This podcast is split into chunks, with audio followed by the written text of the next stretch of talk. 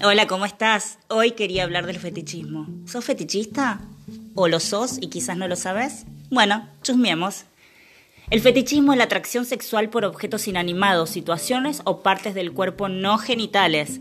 Hay muchos tipos de fetichismo. Yo te voy a marcar un par. Uno, partes del cuerpo, por ejemplo, la podofilia, que es la de los pies, Dos, hacia características corporales, por ejemplo, la estigmatofilia, que es la atracción hacia gente tatuada y perforada. Tres, hacia prendas y complementos de vestir, por ejemplo, la atracción al cuero y el látex. Cuatro, hacia objetos, prácticas o situaciones, los tacos, por ejemplo, o la tonofilia, que es el fetichismo hacia personajes de cómics o dibujos animados. ¡Ay, me encanta esa!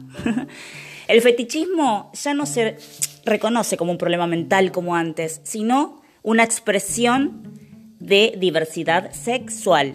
Hay fetiches eróticos y otros no. Tenemos que estudiar muy bien qué producen nosotros.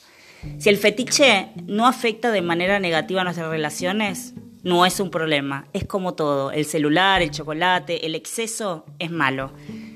Tener nuestros límites en claro es fundamental para no despertar con resaca emocional, por así decirlo. Fetiches son comportamientos que hasta pueden enriquecer a la pareja. Hay que romper con los estigmas y con la cultura que transformó en enfermedad a todo lo que no le parece normal.